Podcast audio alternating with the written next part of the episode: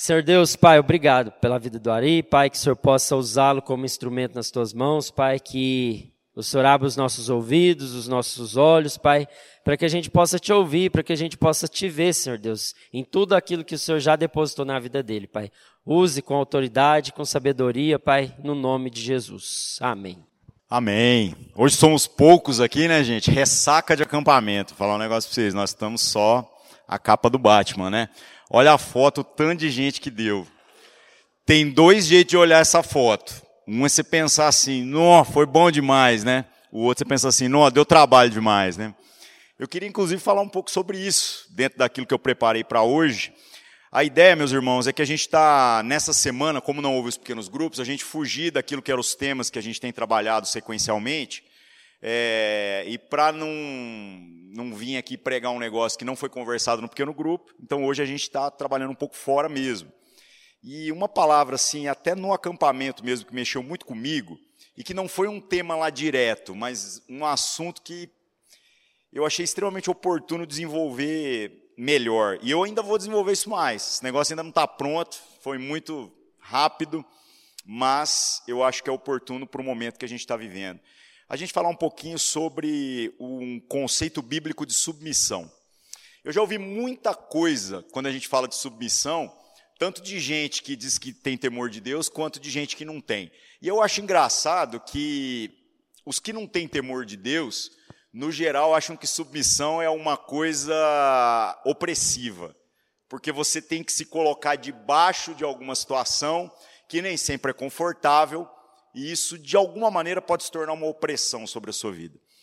E eu entendo as pessoas imaginarem assim, porque de fato, submissão envolve desconforto, envolve alguma coisa fazendo pressão e uma pressão contra, uma pressão que não é a seu favor. Não é a seu favor.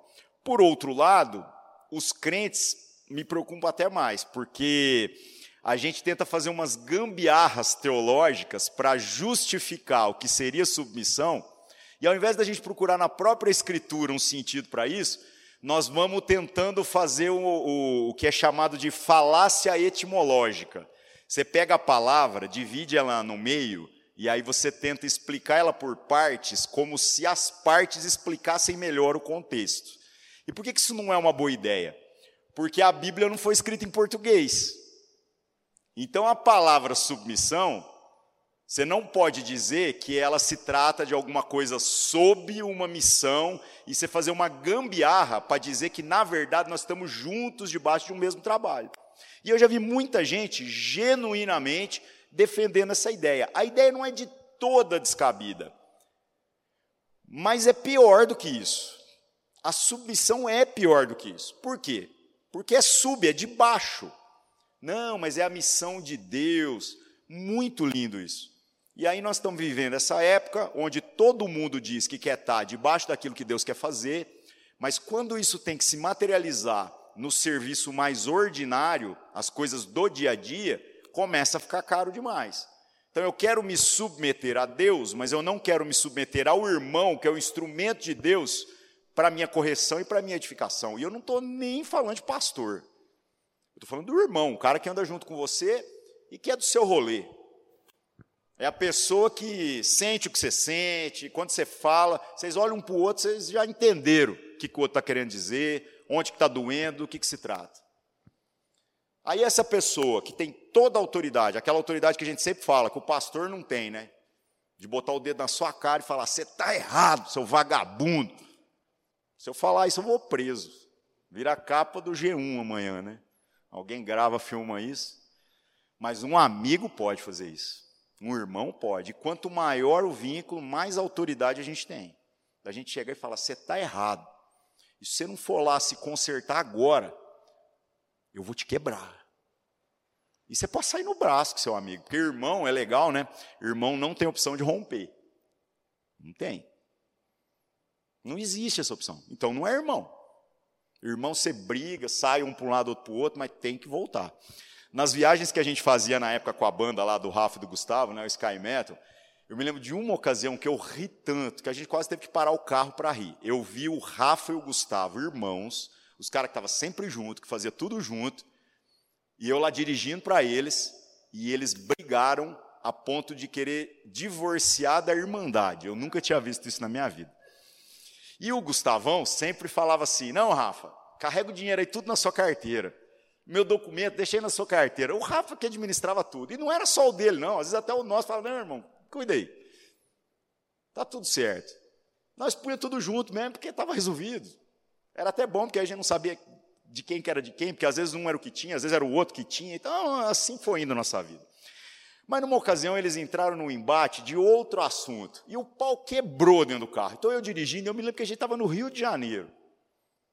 Naquele trânsito, aquela Avenida Brasil, num, num feriado, num dia ruim. E nós presos dentro daquele carro, um golzinho, duas portas, sem ar-condicionado.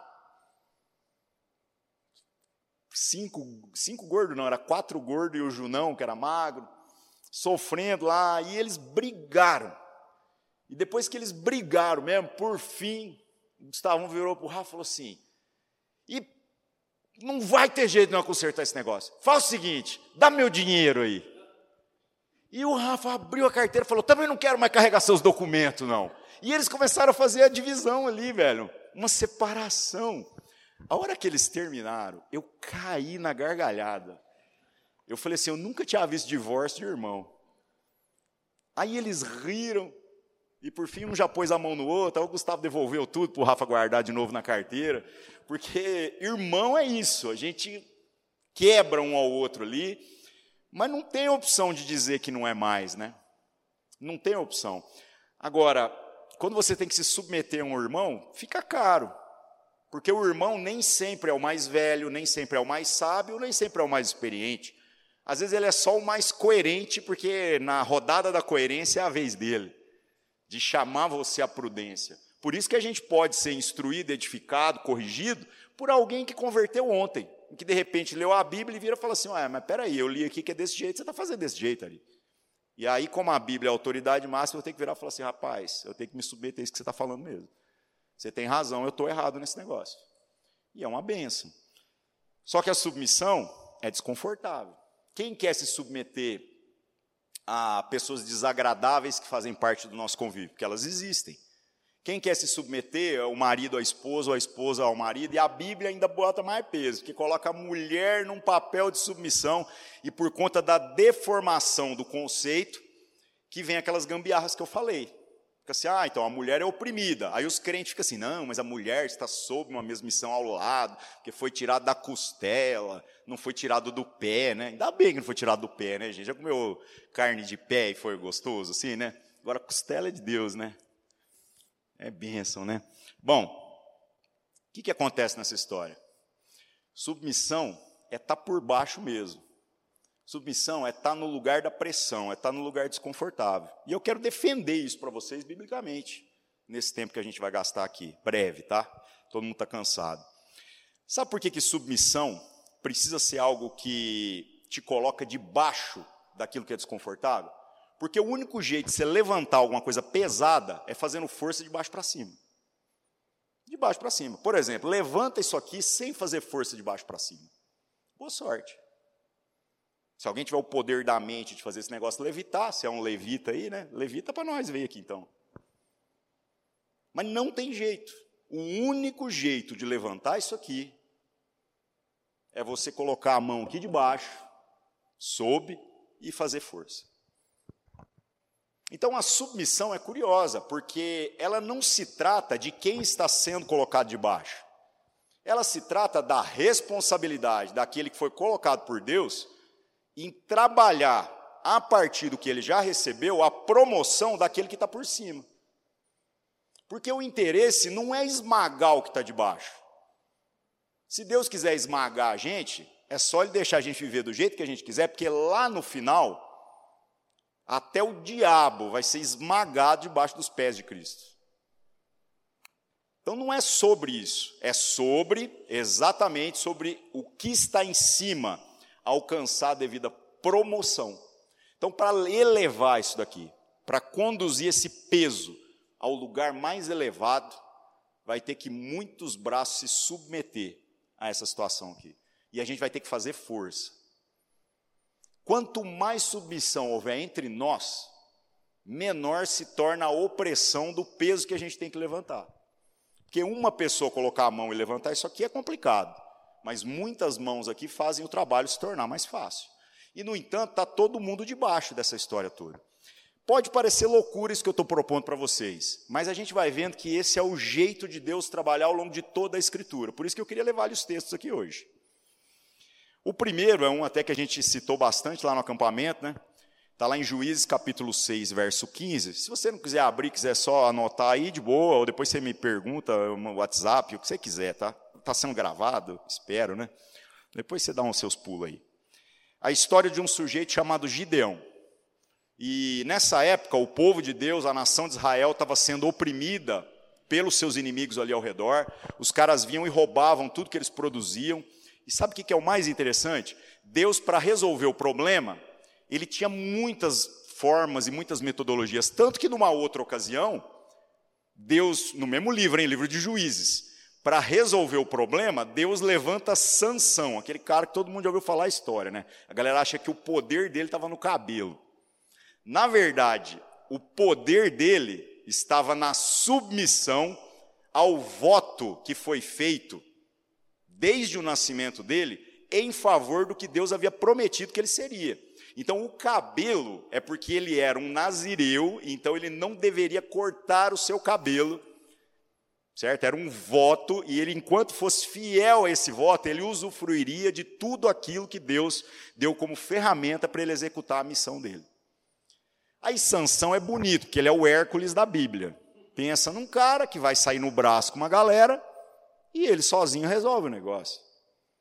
Quem vai brigar com Sansão? Tem condição. É um cara que vem aqui e bate com a mão na coluna ali e derruba o prédio inteiro. Um homem sozinho. Beleza? Mas no mesmo livro tem a história de um outro sujeito chamado Gideão. E o Gideão, lá em Juízes capítulo 6, no verso 15, né? é, foi chamado por Deus para libertar o povo, libertar Israel. E quando vem assim esse anjo do Senhor, o chama, fala: Você vai lá. Aí Gideão já começa a reconhecer que ele é o oposto de Sansão. Ele não cita isso, tá? Mas a descrição aqui é essa. E ele começa a falar: Mas, ah, Senhor, respondeu Gideão: Como eu posso libertar Israel? O meu clã é o menos importante de Manassés, e eu sou o menor da minha família. Então você já pega Manassés, que já é uma tribo. Não é, oh, que tribo, né? Depois você vai lá, pega o menor dos clãs, ou seja, menor das famílias. E dentro das famílias você fala assim, qual que é a menor casa? E quem que é o sujeito mais fraco? E aí é esse que Deus coloca lá para libertar o povo. E Deus fala para ele, fala assim, não, rapaz, você vai vencer essa guerra contra esse exército como se fosse uma guerra contra uma pessoa só. E depois Deus faz exatamente isso. Agora eu te pergunto, por que, que Deus chama este sujeito nesta ocasião, sendo que ele podia levantar outro sanção? ou dez sanções e resolveria todo o problema. É exatamente porque o jeito de Deus trabalhar está querendo afetar muito mais o nosso entendimento sobre o processo do que propriamente o resultado imediato ali na situação. Porque um povo que entendeu o privilégio e a responsabilidade de se submeter a muitas coisas que vão ser desconfortáveis, porque Deus está querendo promover outras que acham que estão por cima, mas ainda não estão o quanto é, elevadas poderiam estar, essas pessoas são capazes de mudar o mundo. Todo mundo quer ser o apóstolo Paulo, mas ninguém quer pagar a conta que o apóstolo Paulo pagou. Todo mundo quer ser como os apóstolos de Jesus, os outros onze, mas ninguém quer morrer do jeito que eles morreram. O único que ficou lá para o final é João. O resto é decapitado, cortado ao meio, fogueira, crucificado, crucificado de cadeira, cabeça para baixo, e por aí vai. Que história de sucesso. Se a gente não tivesse o livro do Apocalipse para saber como é que esse negócio termina, a Bíblia era uma história de fracasso.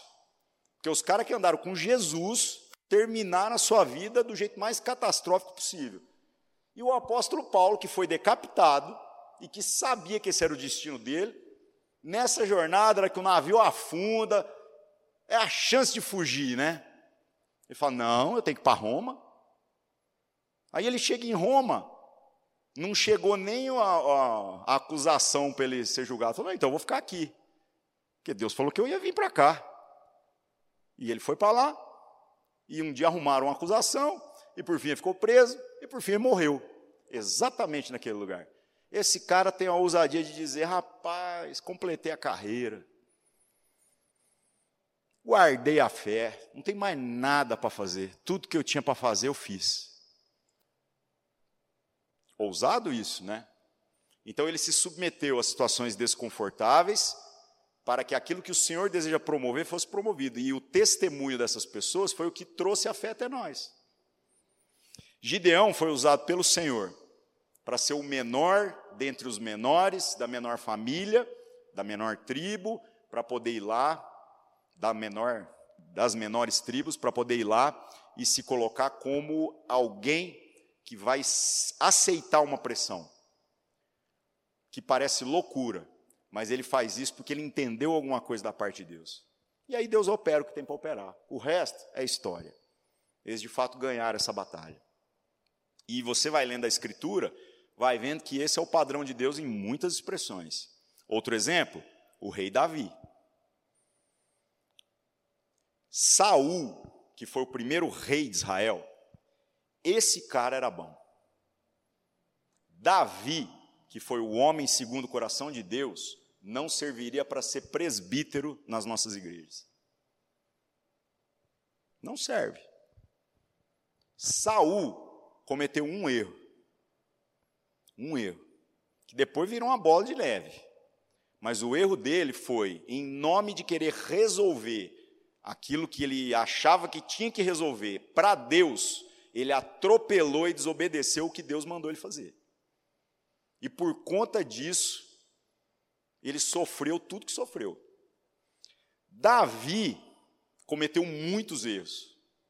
Adúltero, homicida, pensa num cara enrolado. E esse homem é um homem segundo o coração de Deus. Você fala assim: ah, pai, Deus está louco. Davi não serve para ser presbítero na igreja de Cristo. Por quê? Porque tem que ser marido de uma só esposa, de bom testemunho. Davi está fora. Também não serve para ser diácono, pelo mesmo critério. Saul serve. Mas o homem segundo o coração de Deus não é Saul. Porque foi essa palavra que Deus deu ao rejeitar Saul e dizendo que ia levantar um homem segundo seu coração. E foi Davi que foi levantado. Davi era esse cara porque ele se colocava no lugar do desconforto quando necessário. Por quê? Porque ele entendia que não era sobre ele ou sobre os seus problemas. E muitas vezes ele colocou os seus problemas à frente daquilo que eram as coisas de Deus, o interesse de Deus, muitas delas. Mas ele, como rei, que podia ter manipulado ali politicamente para jogar um tanto de história para debaixo do tapete, fez questão de que todas elas fossem registradas nos livros da época. E é por isso que a gente tem hoje toda essa parte do Antigo Testamento. Ele não ocultou o seu pecado e custou muito caro as consequências de cada um deles. Custou muito caro. Esse é um homem segundo o coração de Deus, porque mesmo quando ele erra, ele vai lá e se submete a Deus. E como que essa submissão funciona? Ele se submete também àqueles que estão junto, junto dele.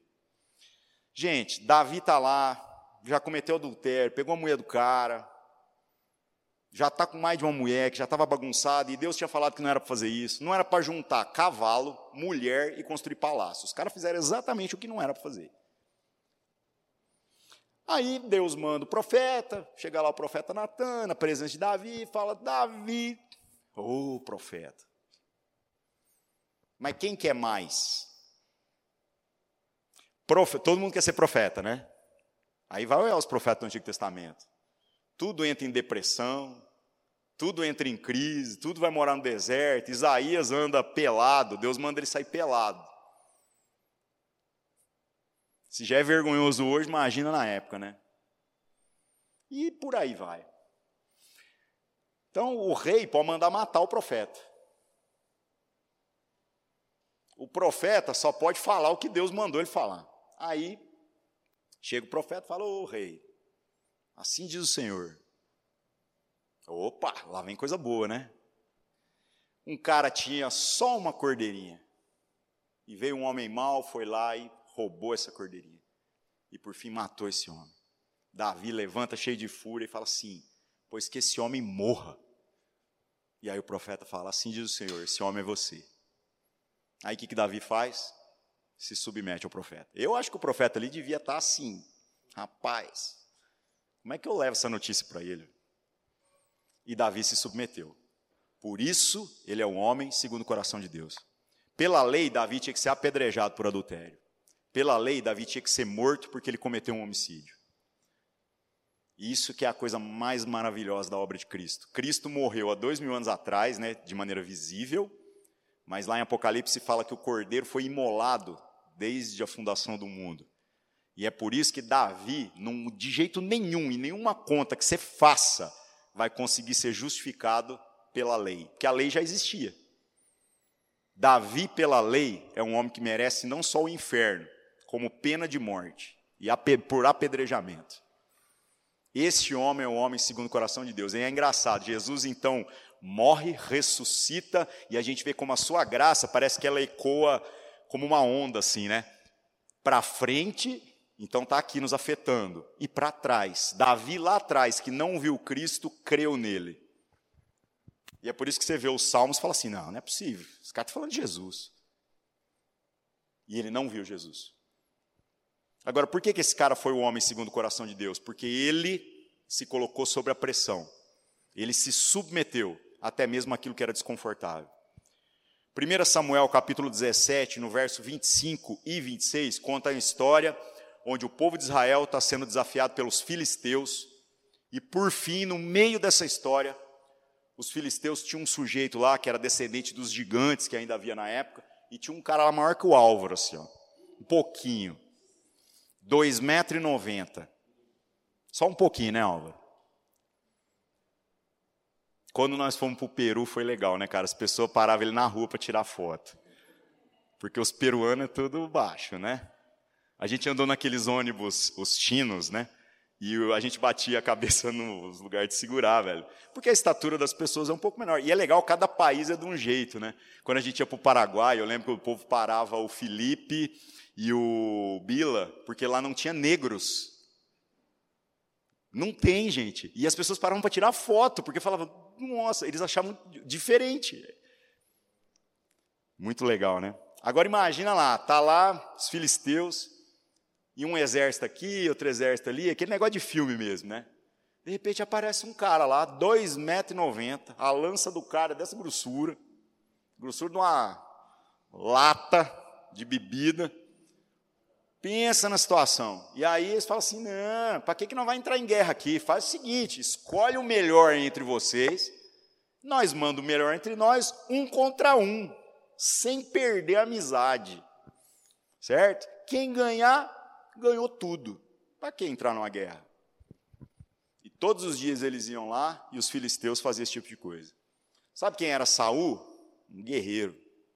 Um cara de porte, de estatura, de força tudo que você imaginar. Como eu estou falando, você fala para mim, se for pelo tipo físico, pelo porte e pelos pecados, eu botava Saúl no meu time, mas sem medo de ser feliz.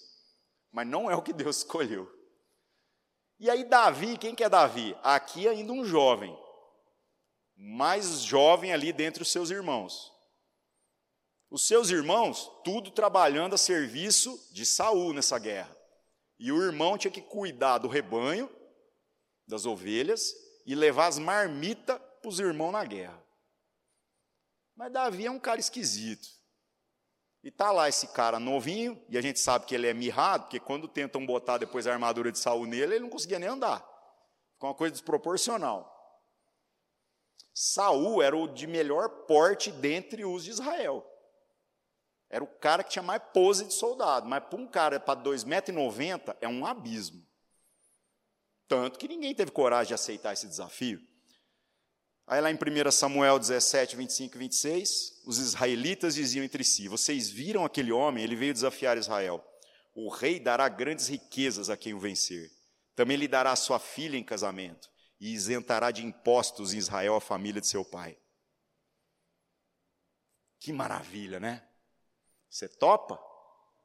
Enfrentar numa luta até a morte um sujeito de 2,90 m, sem pólvora, porque na, a pólvora iguala, né?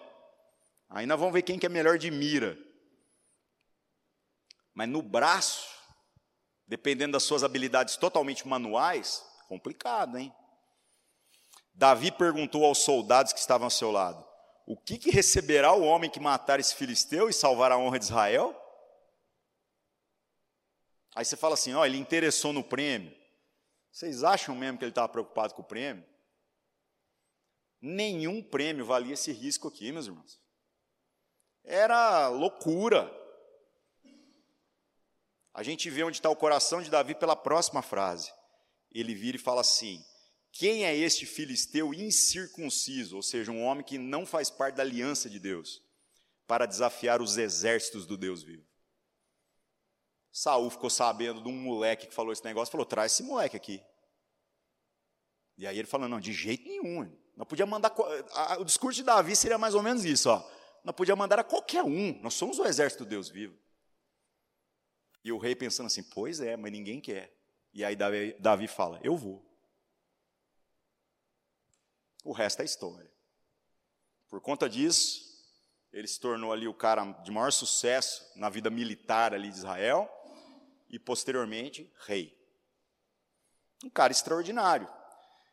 Mas a gente se submeteria a um lugar onde a gente está disposto assim até perder a vida para que aquilo que Deus deseja aconteça? É difícil. E vai piorando. Lucas capítulo 1, verso 38. A história de uma mulher chamada Maria. E a galera fica nesse embate, ai, mas a Maria é isso, a Maria é tudo aquilo. Gente, eu nunca vi uma pessoa na idade de Maria ter a maturidade que essa mulher que tem. Nem homem eu vi, quanto mais mulher, porque a mulher que o fardo é muito maior. A Maria não estava sendo chamada para uma missão, para fazer um evangelismo. Ela está sendo chamada para ser mãe do Filho de Deus. Uma bronca. Segundo os estudiosos, a Maria tinha aproximadamente 14 anos. Por quê? A emancipação das mulheres, é, elas atingiam a maturidade, estava pronta já para arrumar um casamento a partir dos 12. E os homens, dos 12 completo, que na verdade então é quando vira para 13. Os judeus já sabiam que os homens demoram mais para amadurecer, né? Agora piorou um pouquinho, né? Que agora as mulheres estão tá indo para os 20 e pouco e os homens aos 40. Coitadas de vocês, mulheres, né? A gente está com 40 e tanto, ainda comprando videogame e botando roda no chevette, né? Faz parte. Bom, a Maria recebe lá um anjo, e aí começa a conversa. E é legal que a conversa dela com o anjo é totalmente diferente de uma conversa que está no mesmo capítulo. Quando esse mesmo anjo apareceu por um sujeito chamado Zacarias, que é o pai lá do profeta João Batista. Gente, Zacarias, é, ele já estava no fim da vida. O fim da vida naquela época não era muito longe, não, porque o sacerdócio só poderia ser exercido a partir dos 30 anos e até os 60, com 60 jubila. Só que lá diz que ele já se considerava avançado de idade, então ele estava mais para 60 do que para 30. Pode ter certeza disso. Está para encerrar o seu ciclo ali. E ele já acha que não tem a menor possibilidade de ter filho e a mulher dele ainda é estéreo. Aí o anjo aparece e ele grita truco para o anjo. O homem que é sacerdote de Deus, que vai lá no templo, que lê a lei, que faz tudo, que acende o incenso, pensa num cara que sabe tudo. Truca com o anjo, e o anjo faz ele ficar mudo até nascer o filho da promessa que havia sido dado para eles, que é o João Batista. A Maria, o mesmo anjo, aparece para ela dali um tempo, e aí vem essa conversa aqui. E nessa conversa, ele fala o que vai acontecer, e a dúvida dela não é sobre se vai ou não acontecer, é sobre como. Mas ela não questiona que vai acontecer, ela se submete a uma situação que eu não sei se a gente teria estômago hoje, não. Lucas 1, 35 em diante, diz assim: ó, O anjo respondeu: O Espírito Santo virá sobre você, e o poder do Altíssimo a cobrirá com a sua sombra. Assim, aquele que há de nascer será chamado Santo, Filho de Deus. Também a Isabel, sua parenta, terá um filho na velhice. Aquela que diziam ser estéril já está no seu sexto mês de gestação, pois nada é impossível para Deus. Aí vem o mais bonito dessa história aqui. Respondeu Maria: Sou serva do Senhor, que aconteça comigo conforme a tua palavra. E o anjo então a deixou. Essa mulher se submeteu a uma situação aqui que eu não sei se a gente teria estômago para se submeter, não. Às vezes a gente, numas conversas entre pastores, sabe, a gente toca numas feridas. Ele fala assim: Ô Guilherme, você toparia plantar uma igreja em Araguari? Aí você fica assim: não, difícil, hein? Sair daqui e mudar para Araguari, né? E é perto, né? E Catalão? E se for no Mato Grosso? E se for em Rondônia? E se for no Acre? E a gente já fica assim, ah, não sei, não sei. Enquanto que às vezes a gente podia dar umas respostas muito mais simples, né? Fala assim, rapaz, se Deus falar, eu vou para qualquer lugar. Eu só preciso ouvir de Deus. Mas quando a gente vai colocando limites, a gente vai vendo que no final das contas, a gente não quer se submeter ao que Deus quer fazer. A Maria pensa no rolo. O, a mulher, quando se comprometia no casamento, ela ficava noiva, o noivado durava pelo menos um ano. Nesse noivado era o seguinte: se terminar o noivado, ela era tratada dali em diante como uma mulher separada, como uma mulher divorciada. E o divorciado, a mulher principalmente naquela ocasião, era a escória da escória. Então essa moça, que ainda não consumou o casamento nas núpcias, mas já tem a palavra empenhada com José, e o noivado tinha um propósito muito claro, viu? O cara fazer os corre para poder cair os dois para dentro. A gente fica assim, ah, o dote era o pulo da família e do cara, o prazo para eles dar os pulos necessários para poder sair da casa dos seus pais. Olha que legal isso, né? Então já estava perto, mas não estava consumado. Ela vira e fala: Sou serva do Senhor, aconteça conforme a sua palavra. Ela podia ter dito: O que, que eu falo com meu marido? Ela não falou, mas o anjo foi falar com o marido dela na página seguinte da sua Bíblia. O que, que eu vou falar para as pessoas? Ela não fez essa conta. E por ter se submetido, ela é essa mulher que de fato nós temos que dizer assim: poxa, Deus não escolheu qualquer uma, não. Não escolheu. Porque ela se submeteu a algo que talvez a gente não teria estômago mesmo. Cristo depois demonstra isso também na prática. João capítulo 13, do verso 13 em diante. Ele junta os seus discípulos, bota os caras lá e fala assim: Vou lavar os pés de vocês. Tira a parte de cima da roupa, né?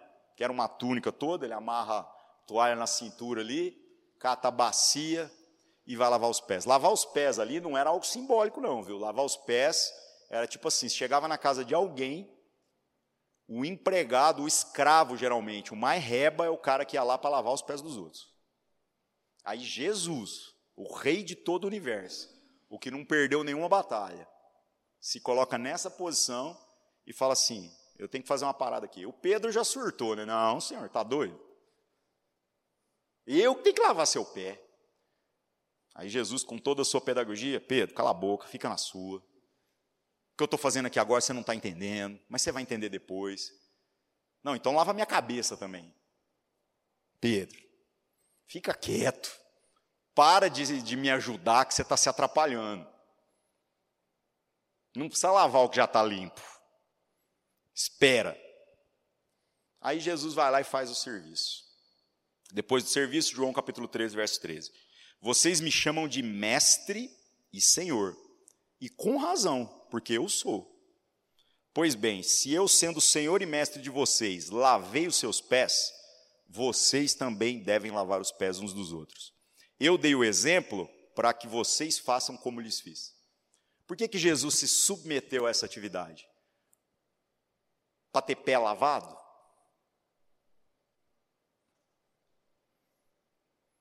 Quer ver uma coisa legal? Você vai lavar o carro. Você chama seu filho para ajudar a lavar o carro a última coisa que você vai conseguir é um carro bem lavado. Você chama seu filho pela experiência, pela comunhão, pela diversão. Principalmente para ele, porque você vai se divertir muito pouco. Não desperdice essa oportunidade. Mas se você quer um carro bem lavado, você bota no lava-jato. Então, o último objetivo aqui era ter pé limpo. O objetivo aqui era Jesus deixar uma lição muito clara. Eu me submeto, eu me coloco debaixo mesmo. Com gente que não merece, vocês. Porque eu que sou o cara, vocês estão me chamando de Senhor, eu sou mesmo.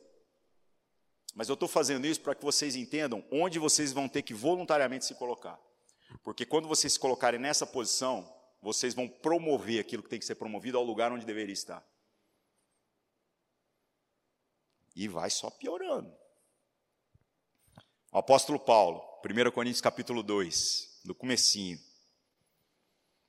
Um cara que sabia muito, não era pouco não. Um cara que teve a ousadia de confrontar o apóstolo Pedro. O cara que é o líder do colégio apostólico ali. Pensa na situação. Um líder entre os apóstolos. Aí Paulo, um chamado fora de época, um cara que vem atrasado na história, vê Pedro agindo de um jeito na frente dos irmãos gentil, né, que eram de povos pagãos, e agindo diferente diante dos judeus. Aí Paulo vai lá e escreve uma epístola esculachando Pedro, em favor de Pedro. Olha a autoridade desse homem. E o mais legal é que Pedro, lá na epístola dele depois, você fala assim: agora vai vir a resposta, né? Agora o Pedrão vai dar um reply lá e vai mandar assim, a réplica desgraçada, né? Pichando o Pedro, porque ele podia falar, falar assim: quem que é você, irmão? Quando você converteu, eu já tinha feito uma pregação que numa pregação converteu 3 mil. Eu tenho dúvida se Paulo fez pregação que converteu 3 mil de uma vez. Quando você converteu, já tinha passado, minha sombra já tinha curado gente. Quem que é você na fila do pão? Pedro podia ter dado essa carteirada. E sabe o que está escrito lá na epístola de Pedro? Ele fala assim: irmãos, considerem que o irmão Paulo tem recebido da parte de Deus coisas de difícil entendimento, segundo a sabedoria que o Senhor lhe concedeu. Mas há entre nós aqueles que tentam distorcer as suas palavras para a sua própria perdição. O Pedro ainda usou a carteirada dele em favor de Paulo. Ele falou assim: rapaz, o Paulo fala uns negócios que até eu tenho que reconhecer. Pedro se submeteu à repreensão que Paulo trouxe naquela ocasião. Só que nessa ocasião, aqui em 1 Coríntios capítulo 2, o Paulo está lá para lidar com o povo, povo difícil, como eu sempre brinco, né? Coríntios, os corintianos, povo de coração duro, povo que dá trabalho, em 2 Coríntios melhor, os caras já estão tá mais convertidos, mas em 1 é só lapada. E aí ele se submete a uma situação assim que você fala, cara, eu não sei se eu teria o mesmo espírito. Diz assim: Eu mesmo, irmãos, quando estive entre vocês, não fui com discurso elo eloquente, nem com muita sabedoria para lhes proclamar o mistério de Deus. E ele tinha sabedoria, hein? E ele tinha eloquência. Pensa num cara que tinha toda, todo o currículo para poder fazer isso.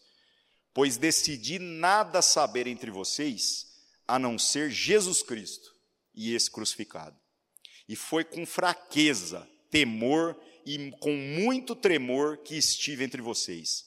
A minha mensagem e minha pregação não consistiram em palavras persuasivas de sabedoria, mas em demonstração do poder do Espírito, para que a fé de vocês não se baseasse na sabedoria humana, mas no poder de Deus.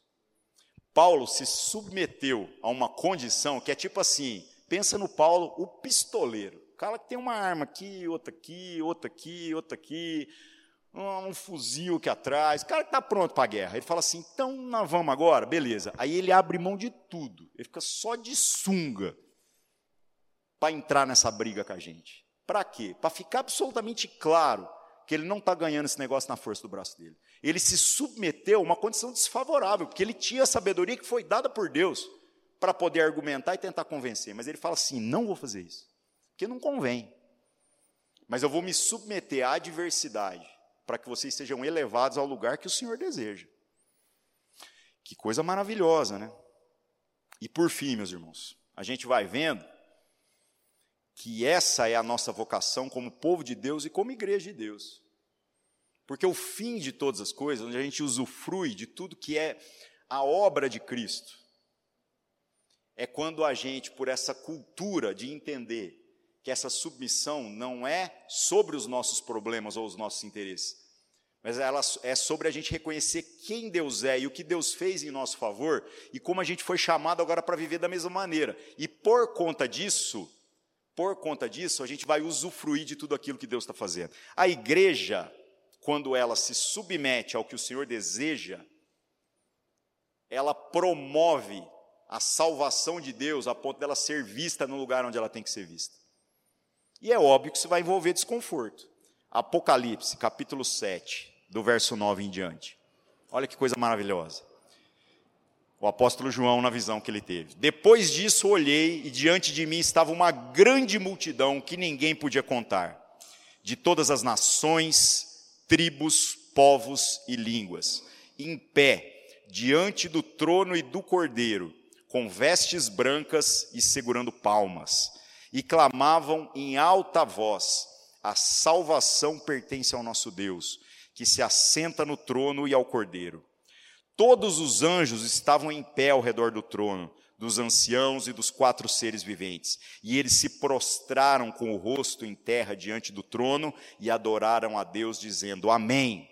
Louvor e glória e sabedoria, ação de graças, honra, poder e força sejam a nosso Deus para todo sempre. Amém. Aqueles que entendem a responsabilidade de se submeter conscientemente as situações, as condições onde a gente assume a responsabilidade de ser um instrumento da promoção do que Deus quer fazer, são aqueles que vão fazer parte desse povo. E o que eu acho mais legal nessa história é que esse povo, vestido de branco, lavado no sangue do Cordeiro, está no capítulo 7 de Apocalipse. Vai até lá no 22. 22, se eu não me engano, né? é isso mesmo. Ou seja, qual que é as nossas ansiedades? Oh, a guerra, anticristos, bestas, selos, taças da ira, lá, lá, lá, lá, lá, marca da besta. Vocês lembram que a galera falava, será que é um chip da Oi, que é a marca da besta? Oi, 31 anos, né? Cadê a Oi, né? Quantas bobagens a gente vai conjecturando. Mas aqueles que se submeteram ao que o Senhor disse que eles deveriam se submeter, já tiveram seu problema resolvido no capítulo 7. O pau quebrou mesmo, foi daqui para frente. Então, meu irmão, vou te dar uma dica muito boa. Não sofra desnecessariamente. Não deixe seu coração se consumir de ansiedade. Ai, guerra, lá, lá, lá, lá, lá. Se nós estamos em Cristo Jesus, se nós nos submetemos a tudo que o Senhor nos colocar e a gente trabalhar para a promoção do que Ele quer promover, a gente está como parte desse grupo aqui. A igreja de Cristo que se submeteu ao que era desconfortável para promover a salvação do nosso Deus. E é legal que é uma multidão inumerável. Gente, para a Bíblia falar que é uma multidão que ninguém podia contar, o negócio é louco mesmo. Essa é a verdadeira igreja de Cristo. Eu não estou falando também, viu, meus irmãos, quando a gente fala sobre submissão, da gente se colocar sobre opressões que de fato não promovem nada. Porque nós não podemos negar que existe a maldade, que existe é, aquilo que é feito com intenção de te levar para baixo. Isso existe. Nós já tivemos no nosso meio, por exemplo, casamentos onde havia violência doméstica. E a gente via, às vezes, a esposa argumentar para a gente que ela deveria se submeter. Enquanto eu queria submeter o rosto do irmão a um soco dado com a minha própria mão. E sabe o que é triste nessa história? Que a Bíblia é clara. Ela falou: Mas o que vocês querem fazer? Não, nós vamos acompanhar ele. Na época a gente fazia trabalho no sistema prisional, então nós vamos visitar ele na cadeia todo dia.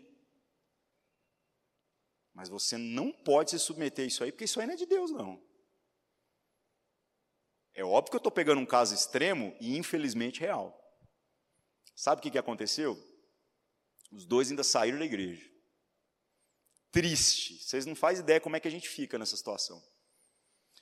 E sabe qual é o sentimento do nosso coração nessas situações? Fica assim, rapaz, eu não sei para que eu tenho que me submeter a ajudar gente que não quer ser ajudado.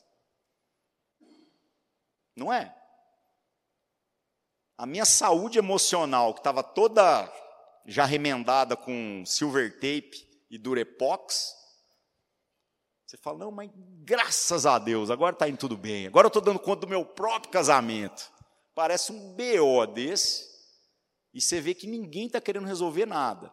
E está usando uma carta da submissão que não é submissão, é escravidão. Então não é disso que nós estamos falando, não, viu, meus irmãos? Mas do que a palavra está dizendo para nós, que é esse desígnio, esse propósito de Deus, disso a gente não pode fugir.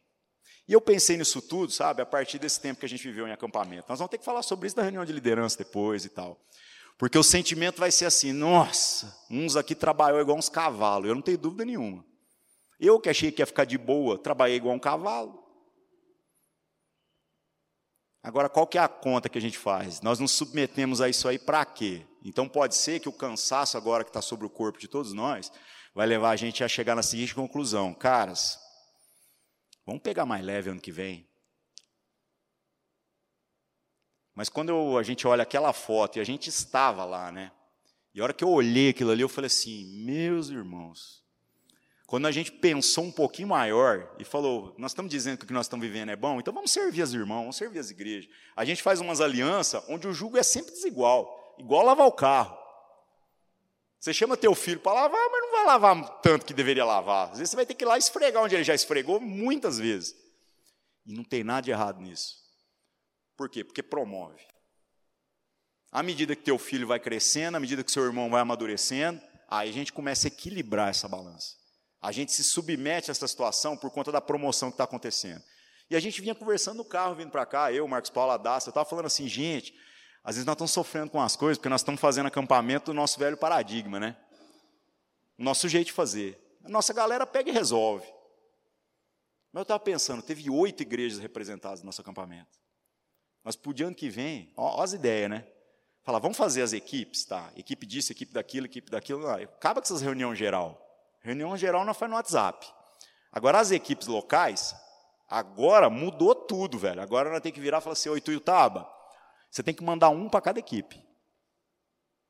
Morrinhos, você tem que mandar um para cada equipe. Morrinhos manda dois, fácil. Centro-Oeste, vocês têm que mandar um para cada equipe. Aí pensa, cada equipe tem oito pessoas. Dois vai furar. Mas digamos que quatro fure. Se nós tivesse quatro em cada equipe, não teria sido muito mais leve?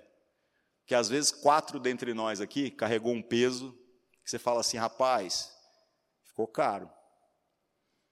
Mas eles se submeteram e promoveram umas coisas que talvez se a gente não inclinar nosso coração, a gente vai ter dificuldade de ver.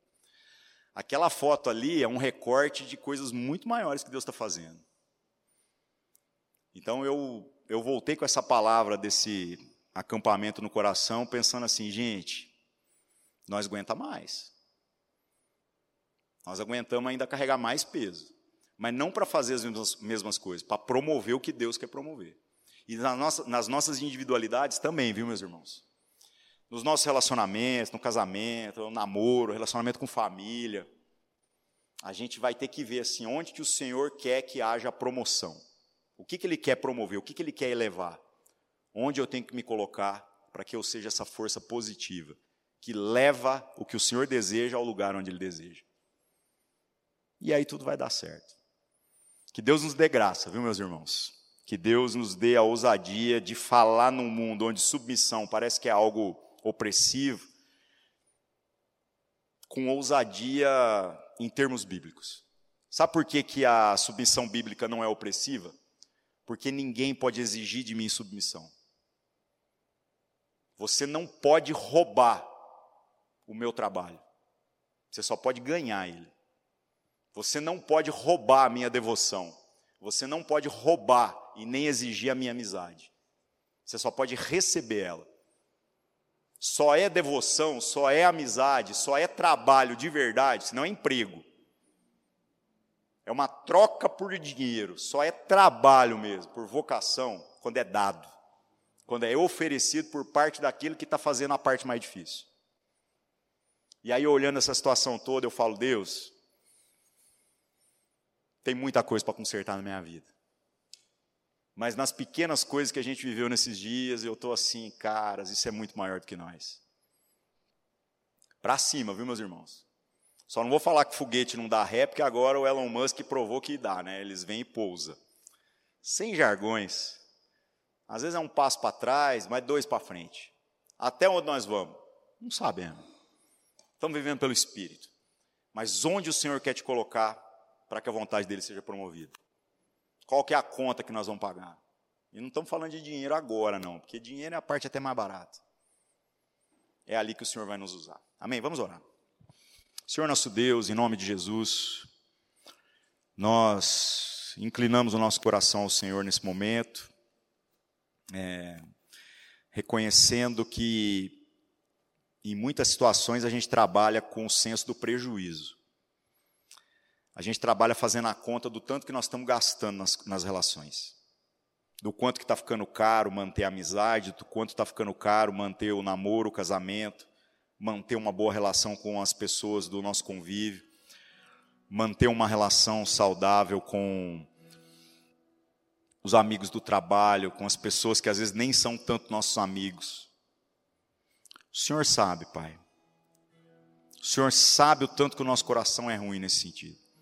O quanto que a gente quer trabalhar o mínimo, mas a gente quer sempre ganhar o máximo.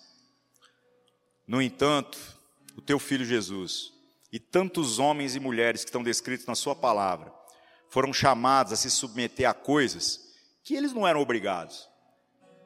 Mas pela palavra e pela promessa do Senhor, eles foram ousados em se submeter. E por conta disso, herdaram a coroa da vida, herdaram todas as promessas da vida eterna. Que nós possamos ter esse coração, Senhor. Que nós possamos ser aqueles que se inclinam na direção do que o Senhor deseja. O que o Senhor quer promover através da nossa vida? Quem o Senhor quer promover? Que o Senhor levante no nosso meio mulheres que promovam os homens para os homens poderem ser homens. Porque se a mulher não ocupar esse papel de ajudar o homem a pegar no tranco, meu Senhor, o mundo vai sofrer ainda mais.